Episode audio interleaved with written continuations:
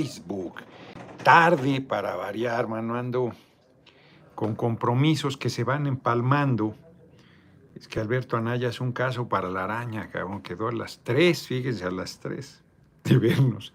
Llegó pasadas las cinco, yo tenía aquí una, cerca de las cinco, yo tenía aquí una entrevista con un compañero que está ayudando en las redes del PT. Entonces, este, Paz la tacita esa, por favor, Carlos. La café esa, esa Este, entonces, acabé la entrevista, muchas gracias. Acabé la entrevista y luego me fui a la reunión que ya le habíamos avanzado. Y ahorita yo ya me quería salir, pero estaba, pues estábamos tratando cosas que va pues, en torno hacia adelante, hacia 2024. El evento del 12 de noviembre a las 12 asamblea informativa e inicio de campaña nacional de afiliación del PT, que es un evento más allá del PT, o sea, Morena, Verde está invitado, o sea, iba a anunciar el PT su inicio de campaña nacional de afiliación, pero pues también está perfilando que en su momento, en su momento, yo seré la propuesta, venga a mí, no vamos bien, doctor Noroña, nuestro próximo presidente de los Estados Unidos mexicanos, sí, vamos bien, este, frente a las propuestas que haga Morena y el Verde para definir la candidatura presidencial en su momento. Yo creo que es muy temprano, junio, porque además la campaña empieza, si mal no recuerdo, hasta enero. Entonces, vas a tener una virtual candidatura, ay caray, una virtual candidatura, este, pues detenida, porque la van a estar observando con lupa qué hace, qué deja de hacer, qué dice, qué propone.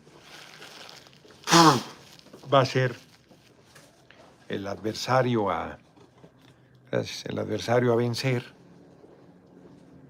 Y la oposición, pues ahí queriendo hacerte garras. Medio año, pues ese es exponer demasiado a un compañero, compañera. Porque además los tiempos electorales, la campaña, yo creo que empieza, se empieza mucho después. Yo creo que empieza en enero, se me hace. Entonces, ¿cómo te metes eh, desde junio, julio, con una virtual candidatura, que insisto, no puede hacer nada, pero sí lo pueden estar madreando. Seis meses para que lo hagas pinole. Es, es un error. Mientras que dejar que corran quienes aspiran, se ayuda a ir haciendo consolidar al movimiento ayuda a los que no han ido abajo con la gente a que puedan ir, hmm. que los conozcan más allá de la televisión, más allá de los espectaculares y que la gente defina una opinión. En fin, pues hay muchas cosas ahí por resolver, pero centrémonos en el tema de hoy porque va, da para para la hora, yo creo, que es, mañana salgo a Tijuana, ya saben, voy a estar el fin de semana, Baja California, Tijuana y Ensenada, una, una eh, buena gira de un par de días intensos allá. Luego regreso en la noche, que es un vuelo horroroso porque con el cambio horario y todo llegas acá de madrugada. Ah, son tres horas de, de vuelo, es el punto más alejado desde la capital del país, pero bueno, pues ahí andamos. Fíjense que hoy me enteré, igual que todo mundo, con sorpresa, de la renuncia de una extraordinaria compañera, Tatiana Cloutier. Tatiana es una mujer a la que yo le tengo aprecio. Enrique Garizuaín, hay que castigar de nuevo la calumnia próximo presidente pues hay que, hay que castigarla moralmente, hay que... cuando tú desprecias al mentiroso, al calumniador, al intrigante, pues ya esa, ese,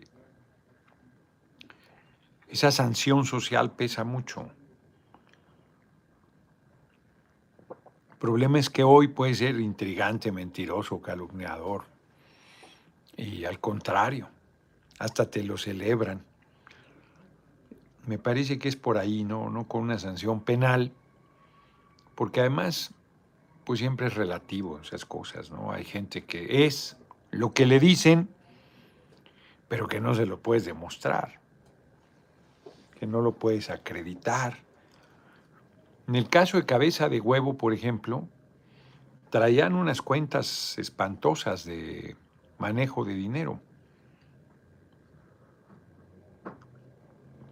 Pero lo que le podías reclamar era 6 millones de pesos. Que para una gente es muchísimo dinero, para el pueblo, imagínense, 6 millones.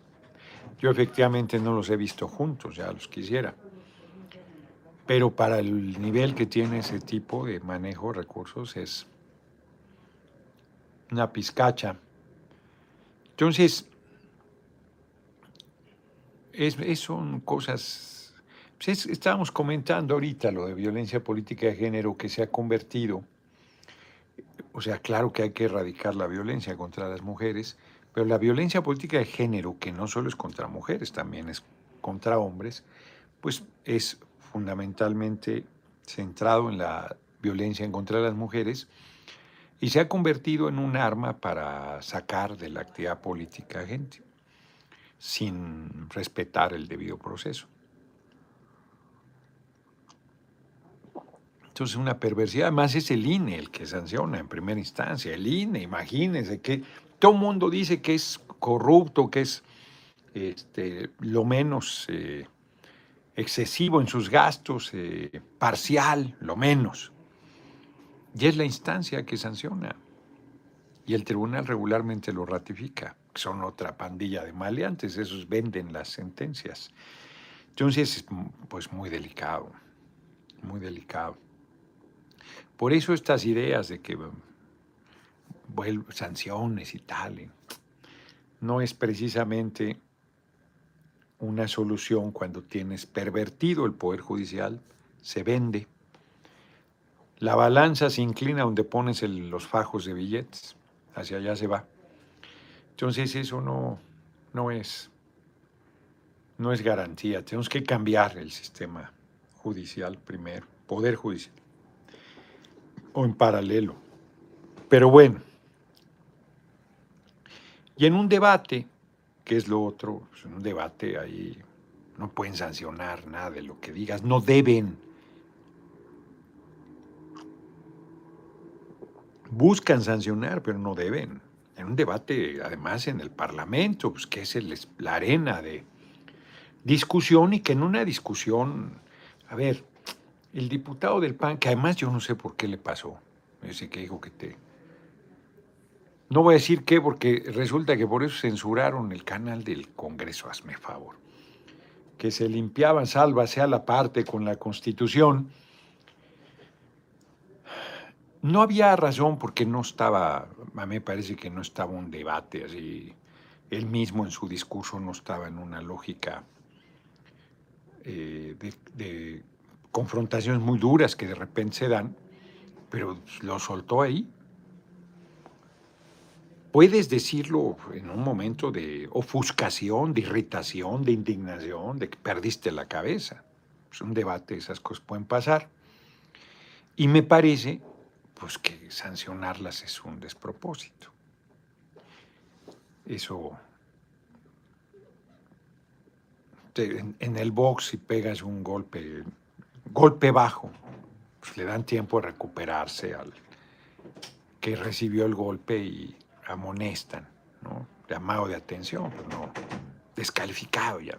Pues puede efectivamente ser accidental, hay gente que lo hace de toda mala fe, pero puede ser accidental. Y es un combate.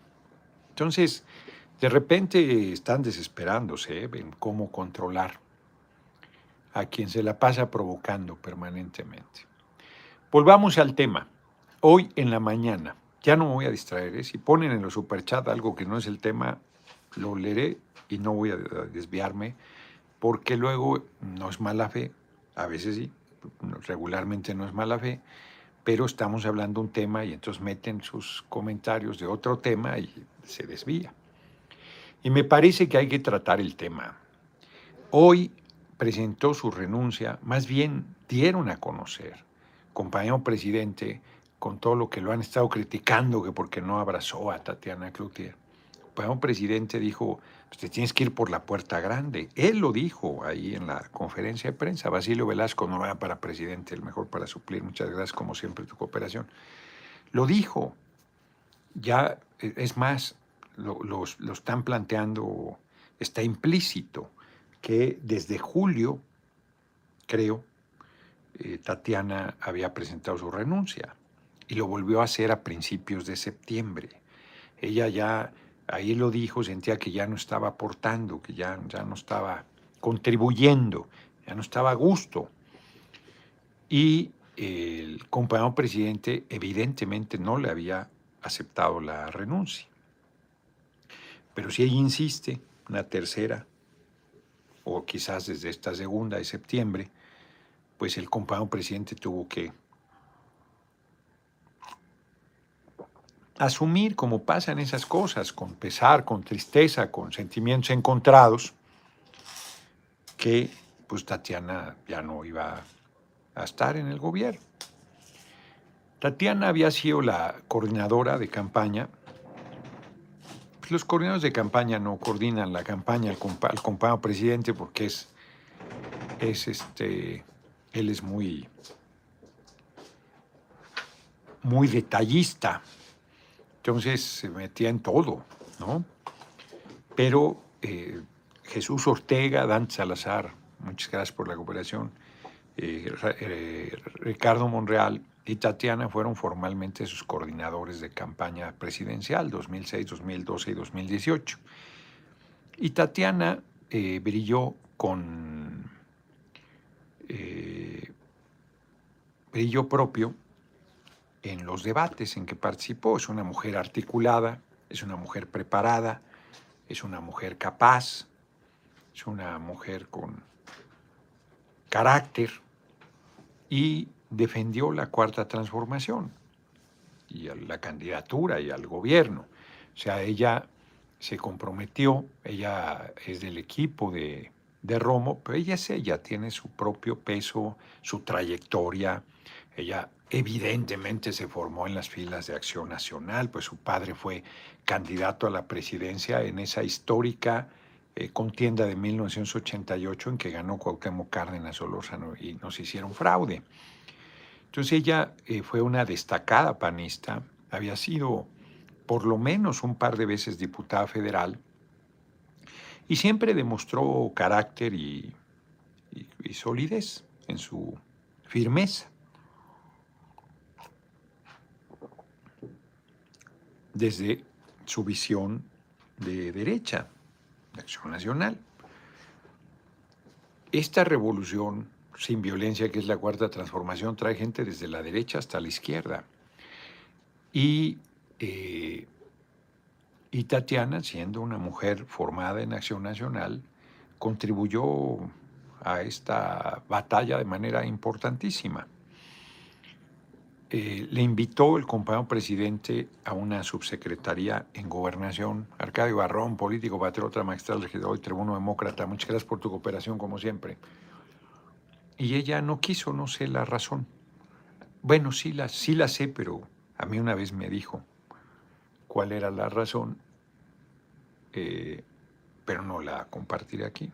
Y nadie no tiene, era una cosa de otra naturaleza, no tiene nada que ver con lo que están diciendo y especulando, que si era un cargo que no era relevante, que, o sea, tonterías. Hoy está la derecha intrigante, queriendo llevar al rompimiento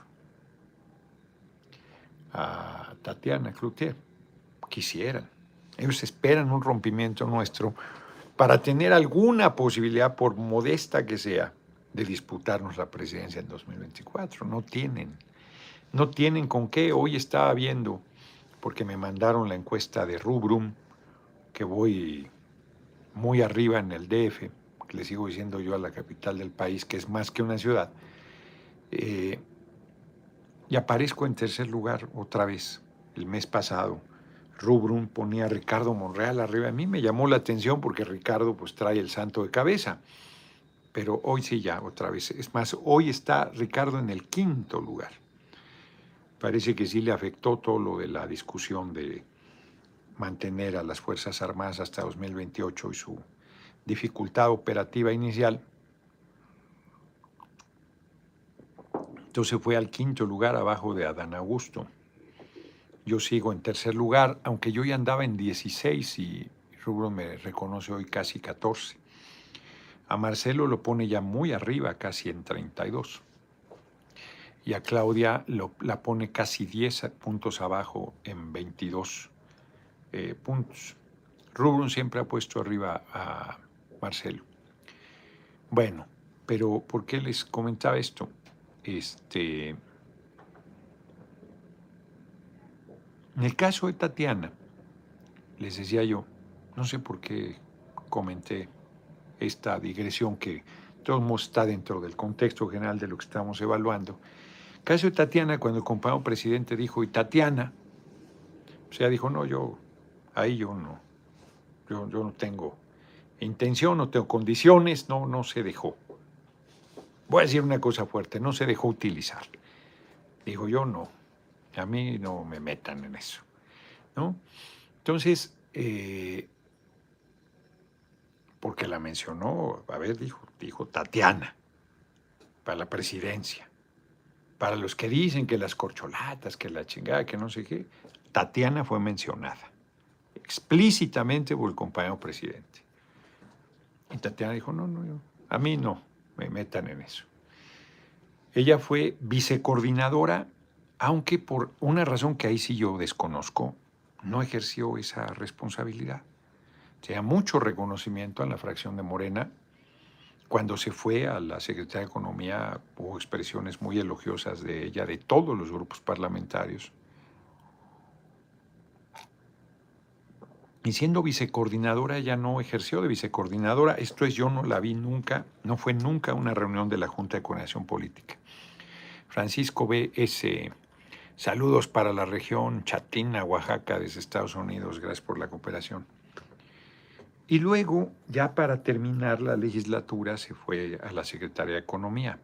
Algunos empezaron a decir que era presidenciable llegando a la Secretaría de Economía, e insisto, cuando fue mencionada, ella cerró tajantemente la posibilidad. Ella yo creo que sí tenía interés de ser candidata a gobernadora de Nuevo León, también lo especulo, no hablé nunca ese tema con ella, pero las encuestas, según mencionaban, planteaban que era, eh, ¿cómo se llama? Clara Luz. Oyuki, muchas gracias por tu generosa cooperación que era Clara Luz la que tenía posibilidades de ganar. Y esa candidatura se despeñó. En ese marco fue que el compañero presidente le ofreció la Secretaría de Economía. En ese marco también, es cierto. Y ella pues realizó su tarea en la Secretaría de Economía, pues cuántos años ya, dos o tres, no sé, no sé cuántos fueron. Y por razones que nos escapan, porque cuando salió del Palacio Nacional, una periodista de proceso la fue persiguiendo y ya dijo, ya dije lo que tenía que decir, ahí lo dije en la, en la rueda de prensa. Lo cierto es que la carta no dice.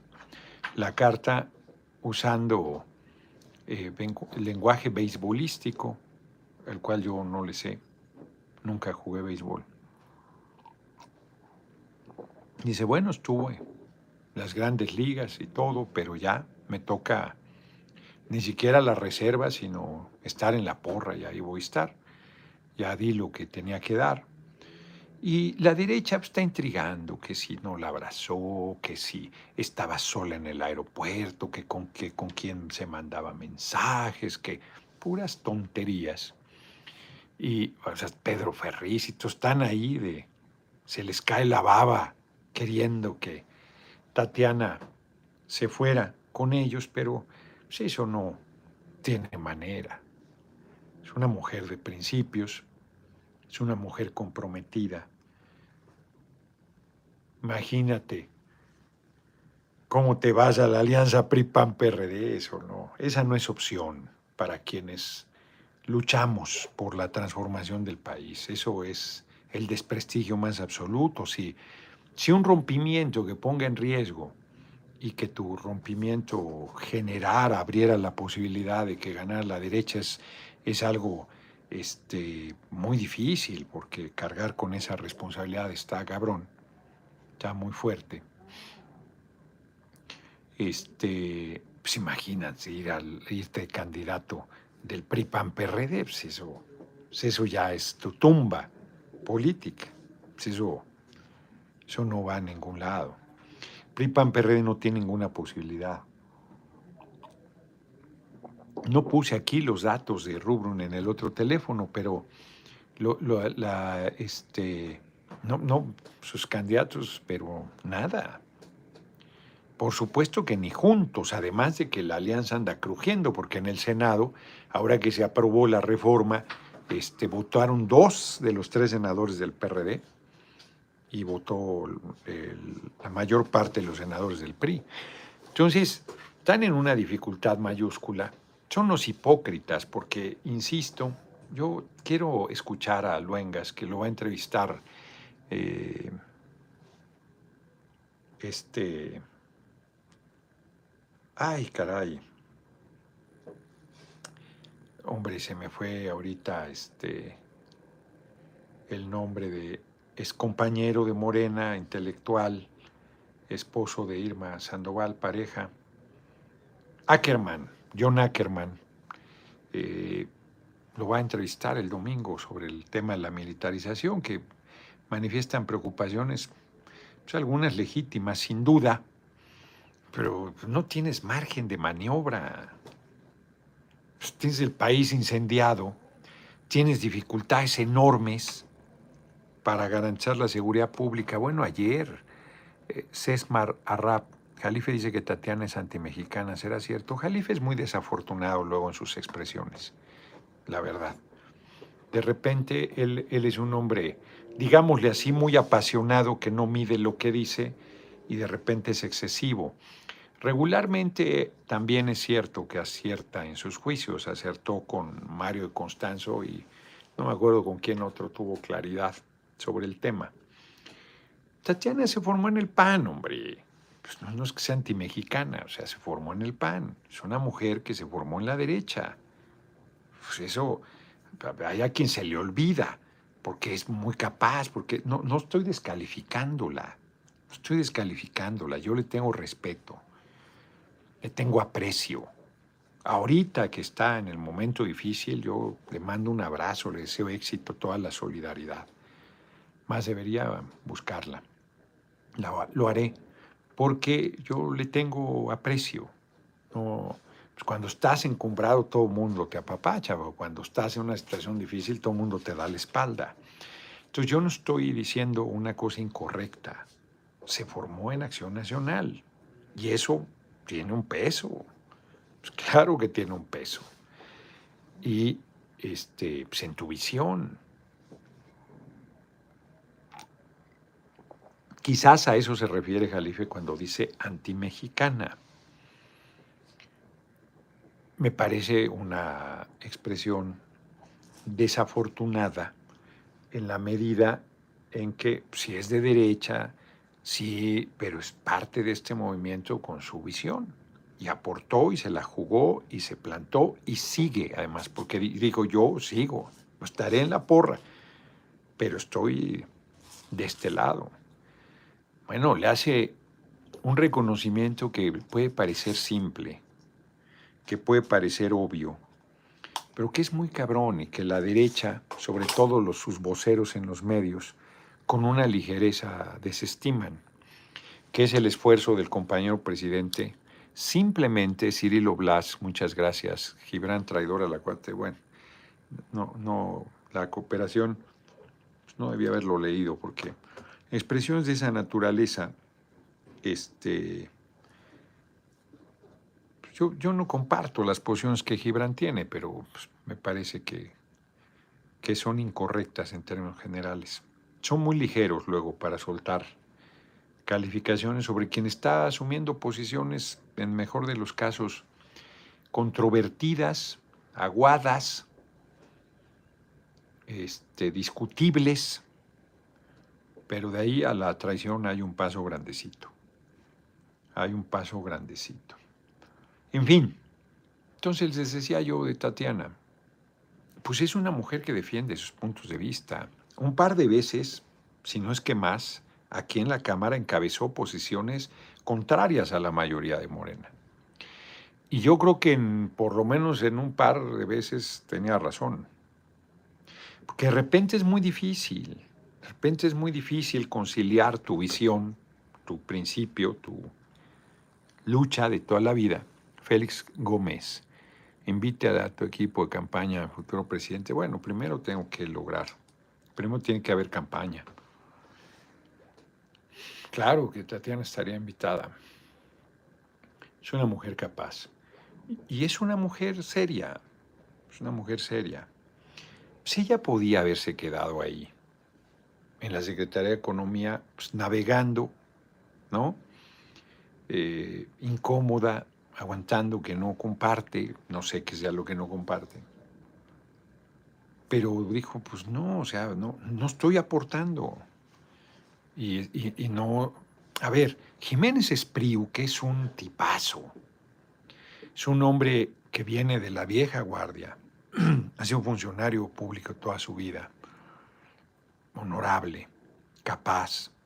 Hizo el libro que, que ya, no, no, sé cómo están las cosas porque hicimos cambio la Secretaría Técnica del Consejo Editorial, pero este, es de los libros que, que se autorizaron la coedición que ya deben estar llegando o ya llegaron de la cancelación, que es el, los argumentos técnicos, no políticos, técnicos, de por qué fue correcta la decisión de no hacer el aeropuerto en el lago Texcoco.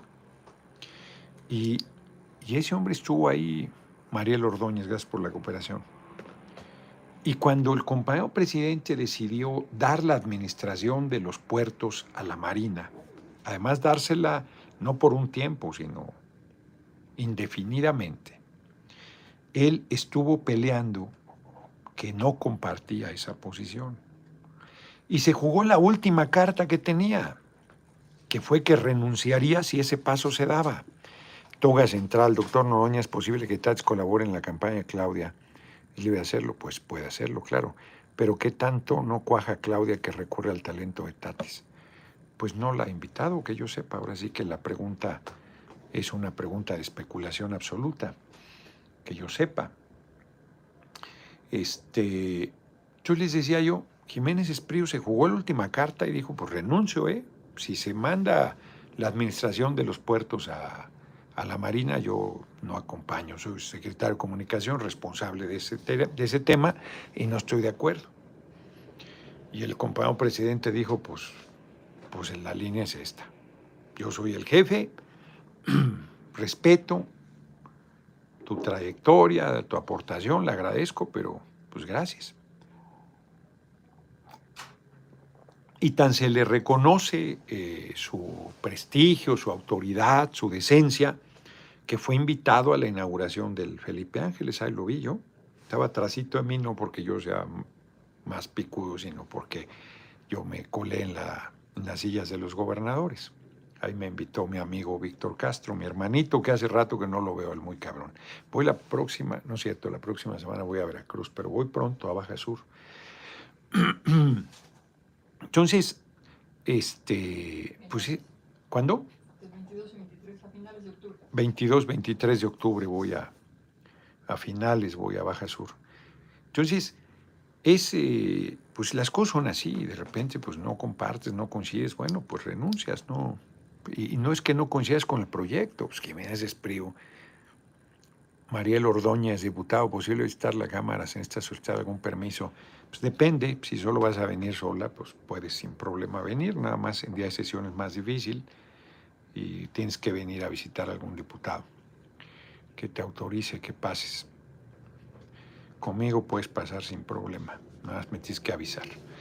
Eh, entonces, Pues Jiménez ahí está, pero con Tatiana se les hace agua a la boca, porque imagínate que fuera candidata. Entonces ya se olvidan la Lili, la senadora María del Carmen Telles la echan al bote de la basura electoralmente hablando, y pues, claro, tendrían eh, con qué contender.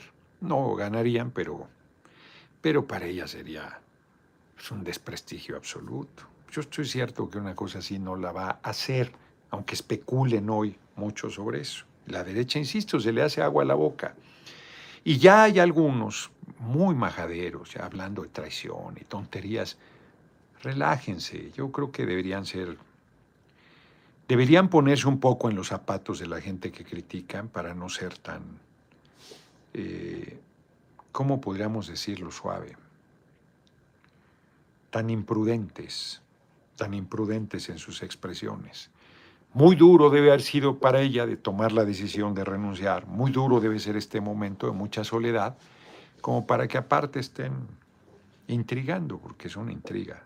No hay ningún elemento que permita especular sobre estas cosas, ningún elemento. Yo lo toco justo porque han estado intrigando para parar el asunto, pero me parece que no hay este, nada Nada que en la trayectoria de Tatiana pues, tiene una...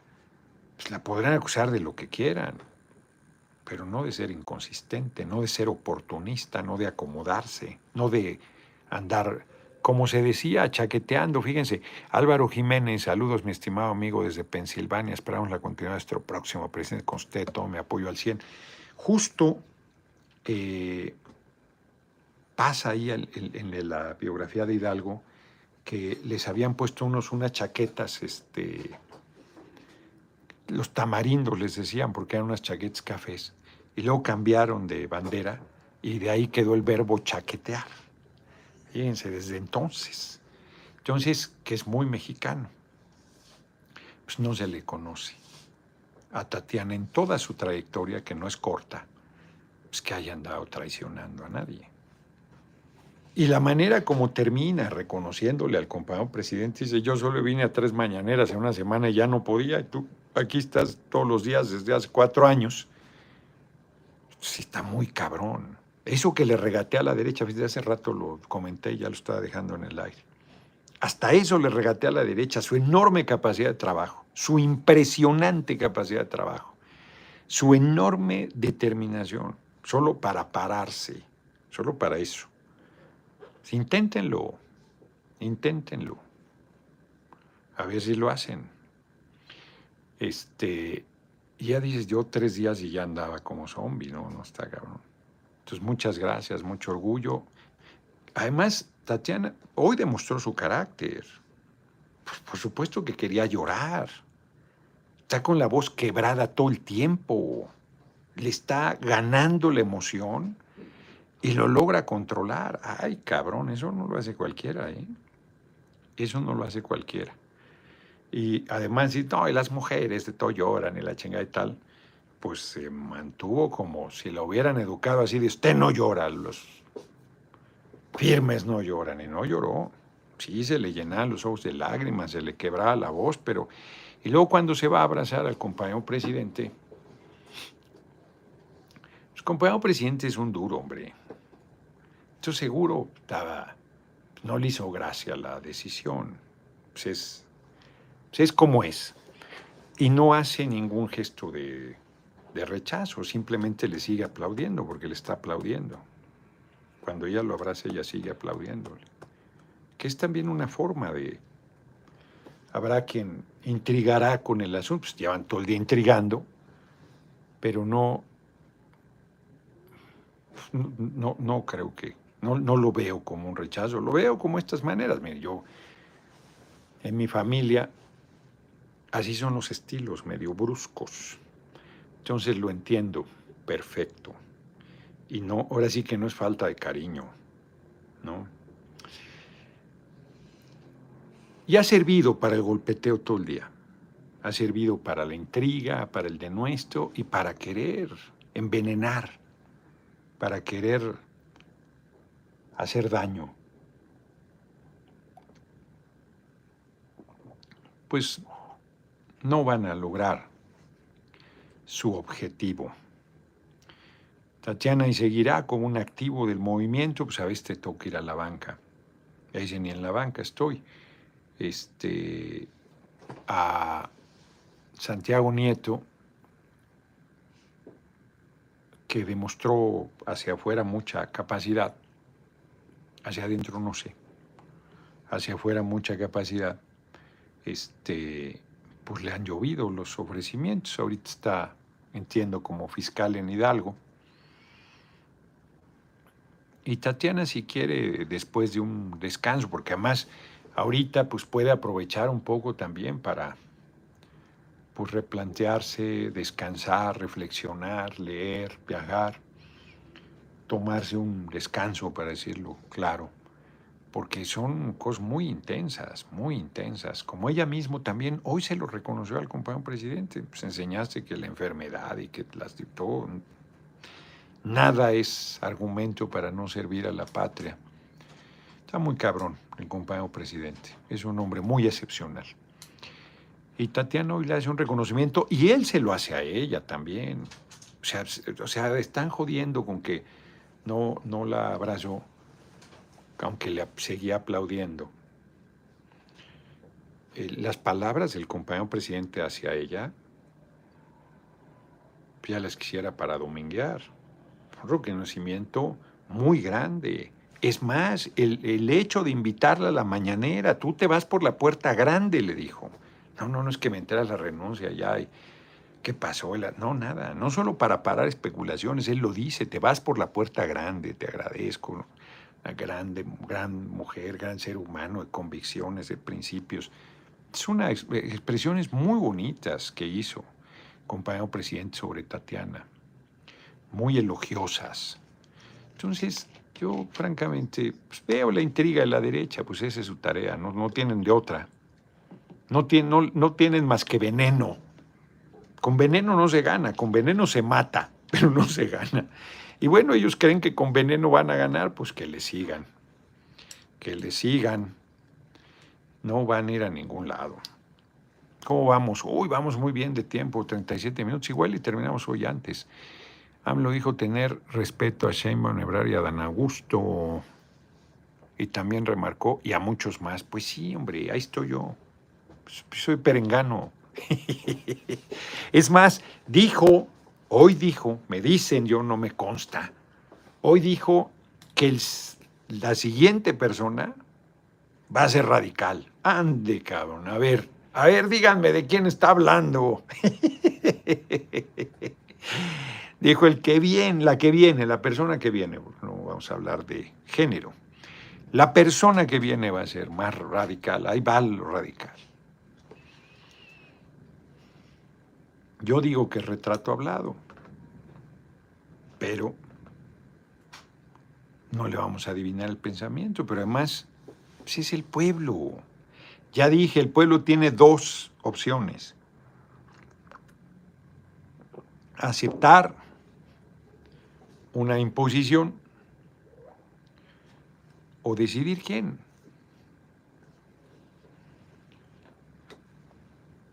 Yo no sé cuántas encuestas eh, digan que Marcelo va arriba. Algunos dicen que Claudia, otros que Marcelo. Rubrum, como ya dije, siempre ha manifestado que Marcelo va arriba. Yo estoy en un tercer lugar, eh, yo creo que en este momento consolidado. Me llamó mucho la atención, ya lo dije, que el mes pasado eh, me pusieran abajo de Monreal. Dije yo, pues, ni, me, ni sudo ni me acongojo, porque no. Como decía mi abuela, yo como no sé leer ni en los, ni en los letreros me fijo. O sea, ya parece que me va a angustiar que... Porque por otro lado, Rubro me pone como vencedor indiscutible, no solo en la interna del movimiento para la capital del país, sino en la constitucional, que arraso. Y alguien me dice, oye, pero pues no pensarías.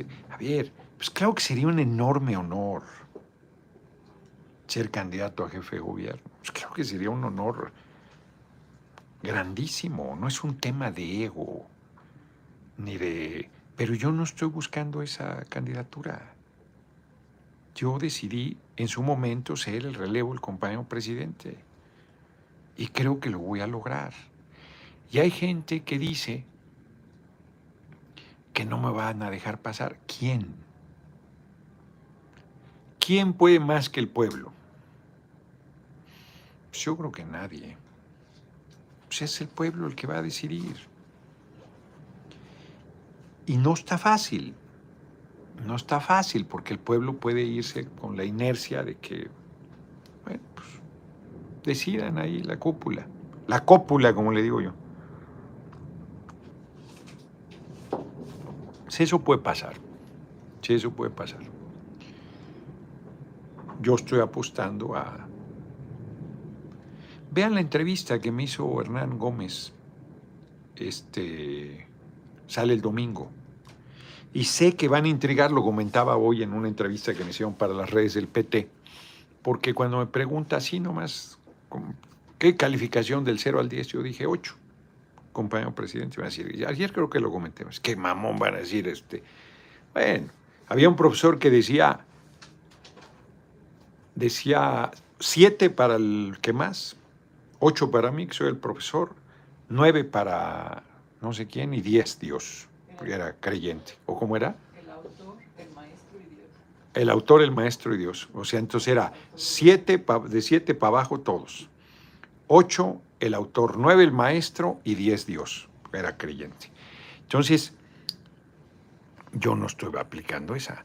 Carlos Aranda, señor, escucha el autotransporte México, somos más que el sindicato. Sí, estamos con usted y le damos nuestro voz. Eso, solo denos voz, por favor, nos están matando. Tienes razón, ese es tema. Gracias por tu cooperación. Ese es tema, el autotransporte. Hoy estaba comentando. Vamos a regular, perdón, ahora sí por la digresión que dije que no iba a salirme, pero esta vez sí lo hago. Este, vamos a meternos a varias cosas y uno es el, el transporte. Este, lo de doble remolque debe abrir. Muchísimas gracias, Flor HM, por tu generosísima. Saludos al mejorador y político de la Cámara. Muchísimas gracias por tu generosísima cooperación. Sí, tenemos que meternos en ese tema, me tengo que acordar. Que estoy con lo de los trabajadores, los trabajadores del volante, ahí tenemos que trabajar mucho. Vamos a, a discutir que ya no se permita trailers de doble remolque, pero no, pero no es, no es suficiente. Hay que ver otras cosas. Entonces les decía yo lo del 8, José Luis Mata sí dijo que él venía, que el que venía era duro y él era fresa. También vi el rostro del presidente John Amor que aunque no la abrazó, le inclinó la cabeza y amoroso le sonrió. Exacto, están intrigantes, le sigo aplaudiendo, nunca fue un gesto de rechazo. Tiene sus maneras, el compañero presidente tiene sus maneras.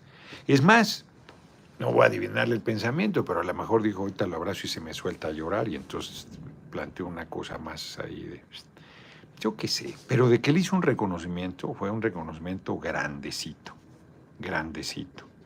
Y reitero, él dijo, ven para que te vayas por la puerta grande, tú mereces salir por la puerta grande. Bueno, pues si ese no es un reconocimiento, pues no sé qué lo sea. Entonces están intrigando. Tú dije ocho para comprar un presidente, porque claro, pues, Juárez, no, a, ver, me acaban, pásame eso.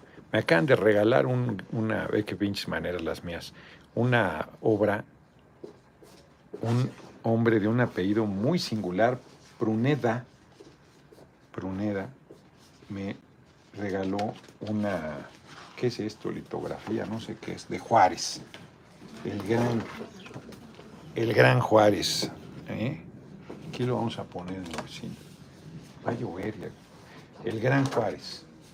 Pues a Juárez, ¿quién lo supera? Pues nadie, hombre. era un hombre, ¿eh? no era un santo, era un cabrón. Juárez, gran hombre. Pues, restaura la república contra el imperio más poderoso del mundo. Fusila al aventurero Maximiliano. Ay, cabrón, o sea, no, no era un hombre grande. Hizo lo imposible Hizo lo imposible. Pues tiene 10.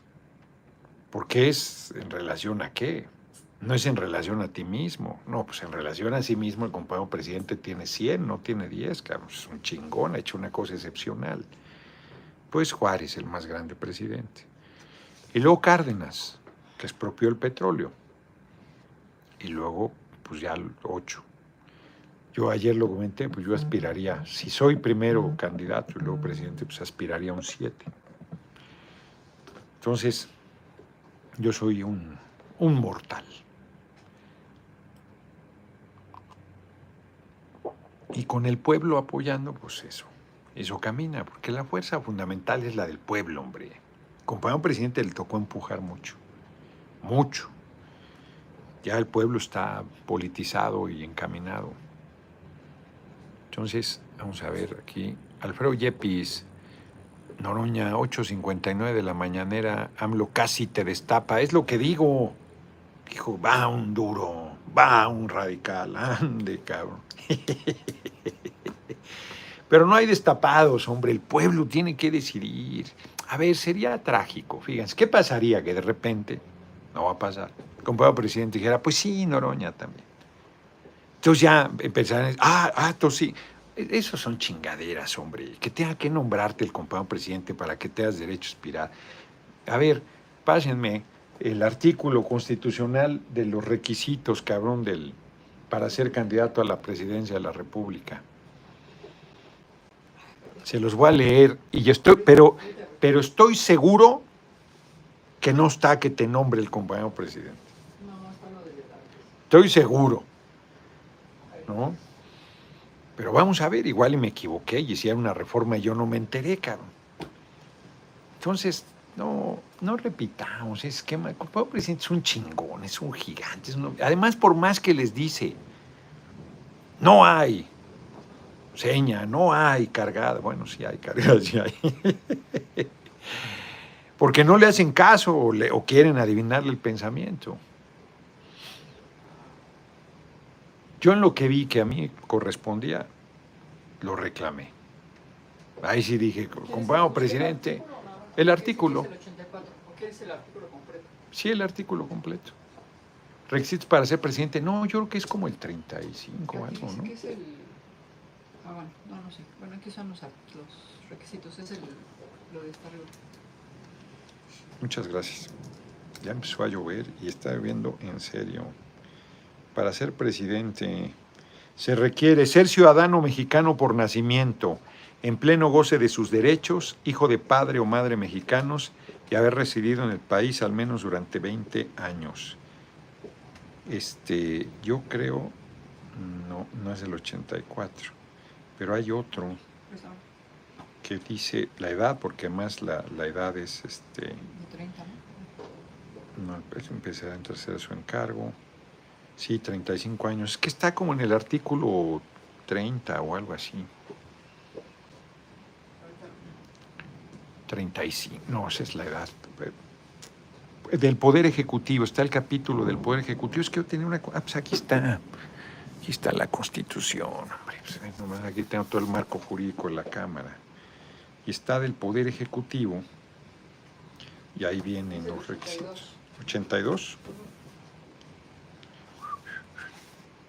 Aquí mismo lo leemos, miren.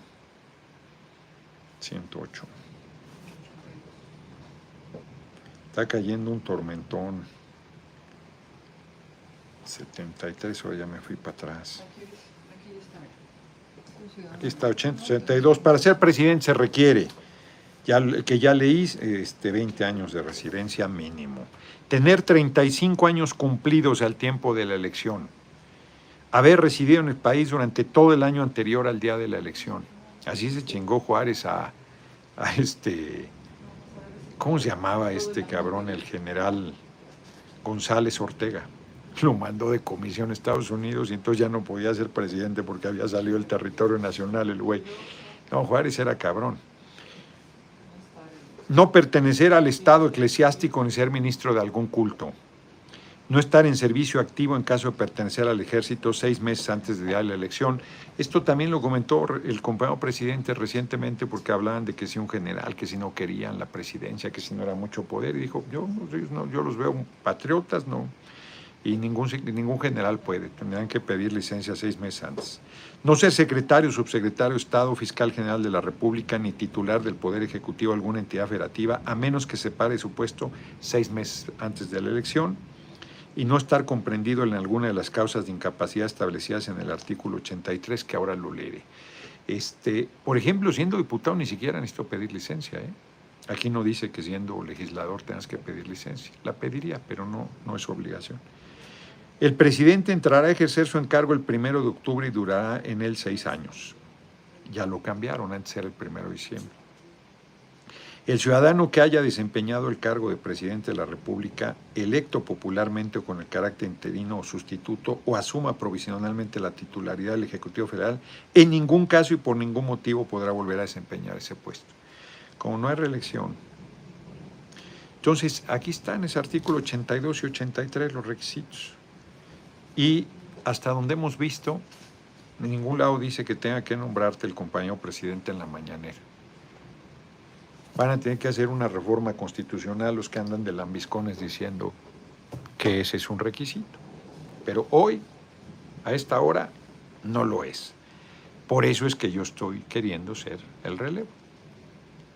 Ahí tienen.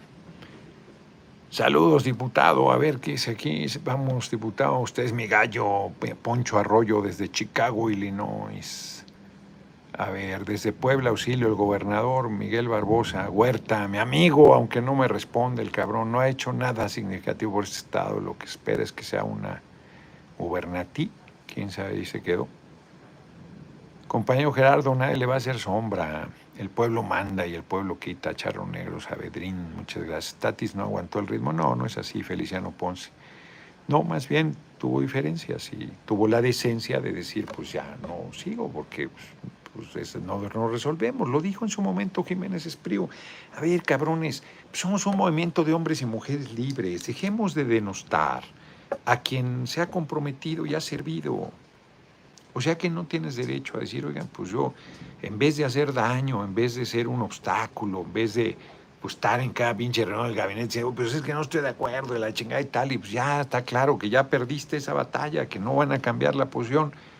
Y tú dices, bueno, pues eso para mí es demasiado pesado, yo no, puedo, pues ya estoy aquí de adorno, ya no hay manera, ya no aporto. Pues ya, pues te vas, pues eso no, no es que no aguantes el ritmo o que, o que claudicas o que... Ya mi cartulina Edgar Centegue, eso chingado. Tatis no es de izquierda, eso, pues eso es obvio. Pues hay, hay gente, yo ya lo dije, pues ya se formó en el PAN, pero pues eso qué. Oficial Rubrum siempre pone a Marcelo arriba, así es. Ecol siempre pone a Claudia arriba. ¿Quién financia esas dos casas encuestadoras? Pues el de Rubrum dice que no lo financia nadie. LED el 12 a las 12, ahí nos vemos en la Plaza de Santo Domingo. La entrevista con el burro ya no saldrá. ¿Ya, ya no te ha dicho, va? Ya, ya, ya no. Pues hay que, nosotros no, no estamos eh, interesados, pero hay que decirle que... Ay, no ha dicho. Bueno, pues no ha, él es el que se, el que desistió. Para que vean, ¿eh? Loret dijo vas. Y yo pensé sí. Nomás quise tomos pensarlo un poco y luego le hablé sí. Y ay, nos equivocamos. No era con Loret. Y el burro yo ya había aceptado. Lo único que quería era ver si iba a Pueblo Quieto porque me había movido yo para allá. Y, este, y él mismo canceló, que, ah, no, pues, aquí nos vemos. La cámara, como habíamos quedado, y él canceló, que tenía problemas de agenda, y ya no la ha reprogramado. Fierro Noroña es el bueno, saludos desde la finiquera, ¿dónde es eso? Germán Ulises Álvarez, no sé dónde es eso. No necesita que nadie lo nombre, el pueblo ya sabe quién es el próximo, por favor no se moleste. No, hombre, que yo lo quiero un chingo, hablo Lima el pueblo pone, el pueblo quita. No, yo no me enojo, hombre. Lo han visto eh, aquí la, la cámara, yo, pero con todo lo defiendo. Con pasión, con honestidad, con verdad, con entrega, con compromiso. Pues yo, no, hombre, yo lo admiro mucho, lo quiero, compañero presidente. Y puede haber diferencias, pero, pues eso qué, pues somos un movimiento de hombres y mujeres libres, ni modo que no haya matices, diferencias eh, puntos de vista encontrados, pero pues, tenemos coincidencia en lo fundamental, en el amor y el servicio al pueblo, en la honestidad, en la entrega, en los principios. No, ahí no, ahí no hay. No hay este. No, ¿qué va a ser? Todo el apoyo a la normal de Teteles. Hoy hablé, Gabriel Pecero, qué bueno que tocas ese tema antes de pasar a las efemérides. Hoy hablé eh, buscando a la secretaria de Educación Pública, hablé con su secretaria particular, particular, no particular porque es mujer. Este, y me dijo que el de normales era el que tenía el tema y hablé con él y me habló con mucha franqueza las dificultades que hay. Ahí mi, mi amigo, eh, yo, yo sí lo sigo considerando mi amigo a Barbosa, él ya no, pero yo sí. Y este, pues anda muy rejego, hombre. Armando Hernández, saludos al grupo Nueves de California, allá hay otra cooperación aquí, pero aquí está. Dan GT, Daniel Gutiérrez. Yo tuve con V la oportunidad de conocerla poco en campaña, gobernador espectacularmente comprometida, exacto, en que México le vaya bien, exacto. Apoyo total a Tatiana al futuro presidente, exacto, hombre, es, una, es muy buen ser humano, Tatiana, los mejores deseos. Que le vaya muy bien, hombre. Es una buena compañera y amiga. Y este. ¿En qué estábamos? Se me fue el avión ahorita que dijiste eso. Ah, lo de la, lo de la normal de, Teteles. Y entonces me dijo que tan está complicado que le pidieron a, Serapaz que interviniera para ayudar a mediar. Hipólito García, ¿qué importa lo del burro, la, la de Conexión MX? Conexión MX está pendiente, ¿no? Esa, esa ¿qué, ¿qué, onda?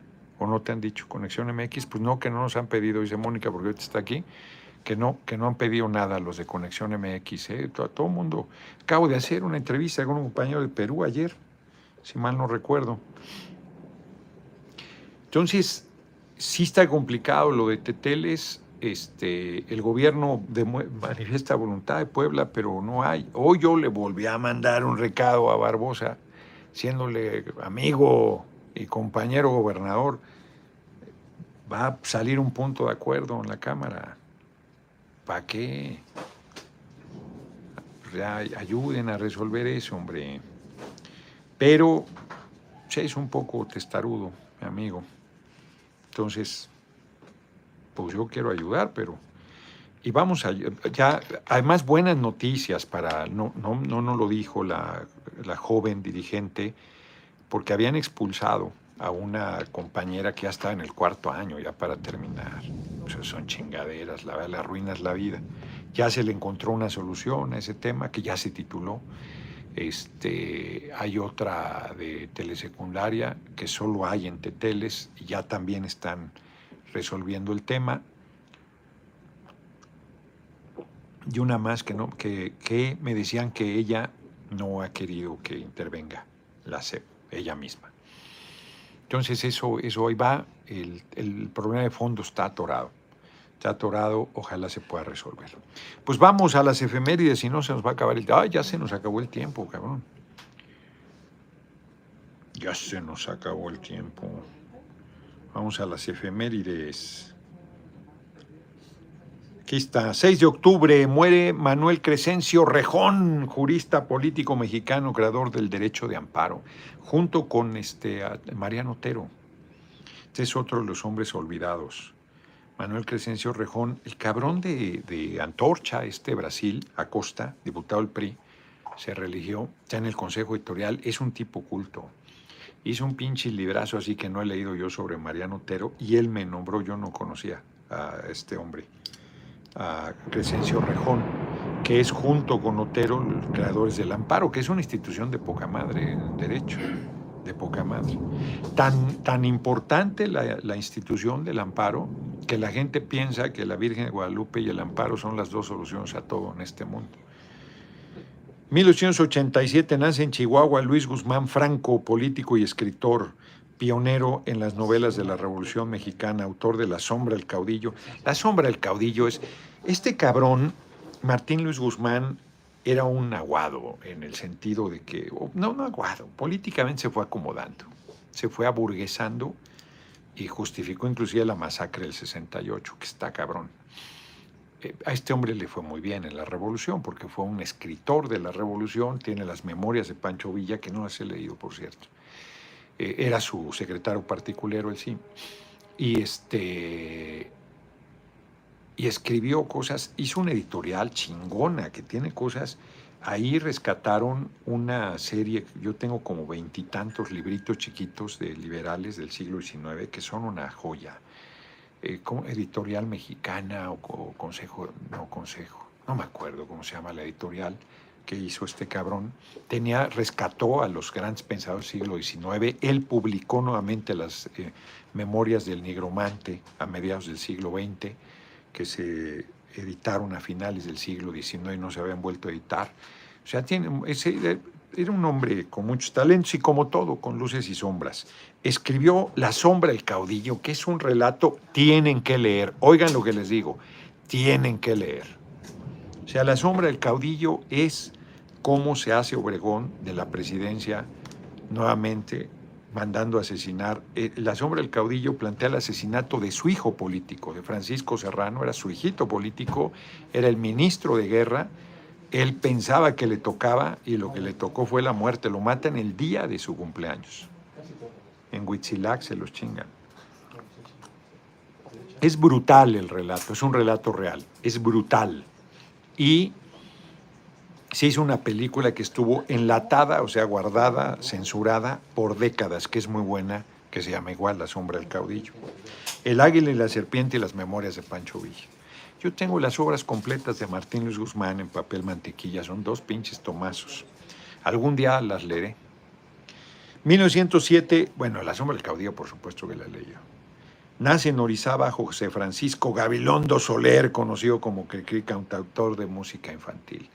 Véanse la del Jicote Aguamielero, a propósito de si ya me nombraron o no. Ya les he dicho, el Jicote Aguamielero dice que quiere con la abeja reina, y la abeja reina dice que como va a liarse con un jicote aguamielero, bigotes de aguacero, y entonces el jicote aguamielero le dice, ah, caray, pues yo pensaba que éramos iguales según la Constitución.